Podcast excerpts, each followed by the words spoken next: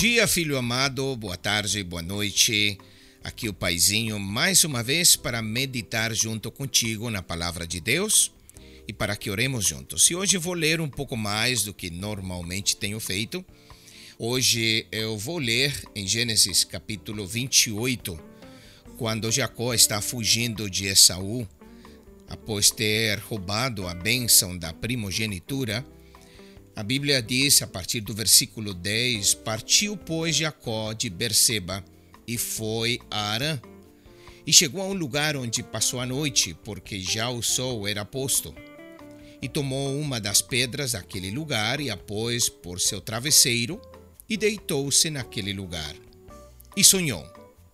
E eis uma escada posta na terra, cujo topo topava nos céus e eis que os anjos de Deus subiam e desciam por ela. E eis que o Senhor estava em cima dela, e disse: Eu sou o Senhor, Deus de Abraão, teu pai, e o Deus de Isaque. Esta terra em que estás deitado darei a ti e à tua descendência. E a tua descendência será como o pó da terra, e estender-se-á ao ocidente e ao oriente, e ao norte e ao sul e em ti e na tua descendência serão benditas todas as famílias da terra. E eis que estou contigo, e te guardarei por onde quer que fores, e te farei tornar a esta terra, porque não te deixarei até que haja cumprido o que tenho te falado. Na Bíblia há vários casos de pessoas que sonharam. Este lindo sonho de Jacó é aquele momento quando Deus dá essa bênção maravilhosa que você escutou aí.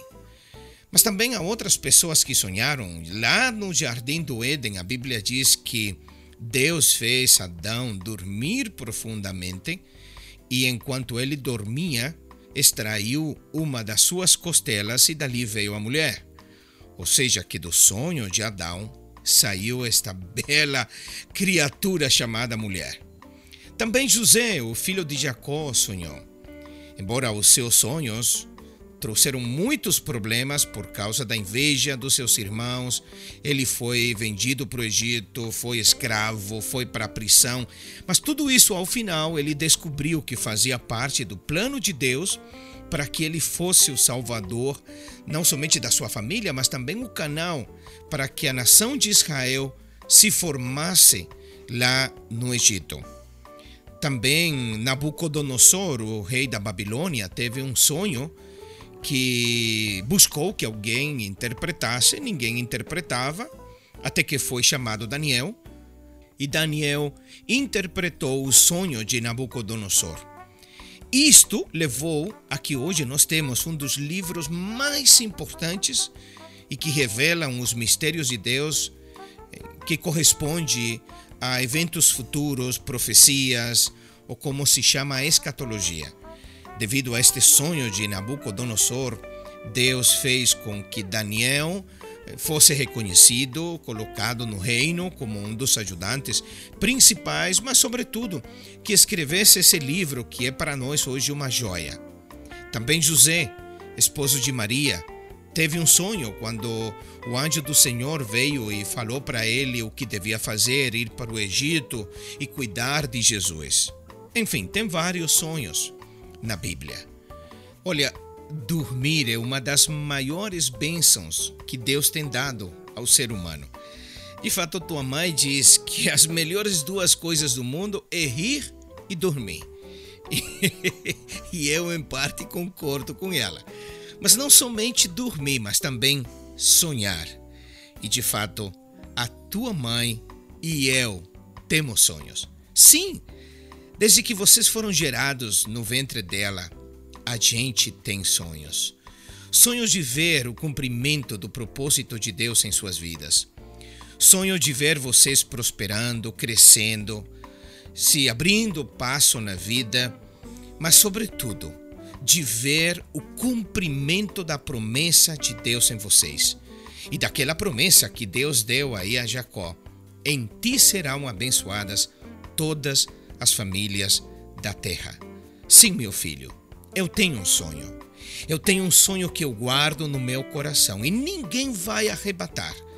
Pode ser que os ventos levem vocês para cá, para lá, e que às vezes isto leve a gente a se frustrar, mas eu me seguro dessa promessa que Deus deu aí a Jacó, que disse: Eu não vou te largar até que eu tenha cumprido tudo o que te prometi. Filho, Desde que você foi gerado no ventre da Valéria, Deus nos deu palavra a respeito de você. E eu creio em meu coração que essa palavra vai se cumprir. Eu demando ela, eu estabeleço ela. E se tem alguma coisa desviando você desse propósito, em nome de Jesus, se arrancado agora de raiz. Em nome de Jesus, se seca como secou a figueira. Em nome de Jesus, declaro que nada nem ninguém vai roubar os nossos sonhos. Vamos orar. Pai, apresento o Natan neste momento, mas uma vez eu coloco a vida dele em tuas mãos. E eu peço, Senhor, que a tua palavra, a tua promessa dada a Jacó, venha se cumprir na minha vida e na vida de Natan.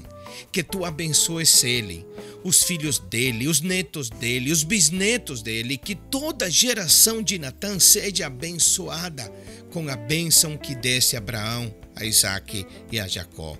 Senhor, em nome de Jesus, eu estabeleço isto pela fé.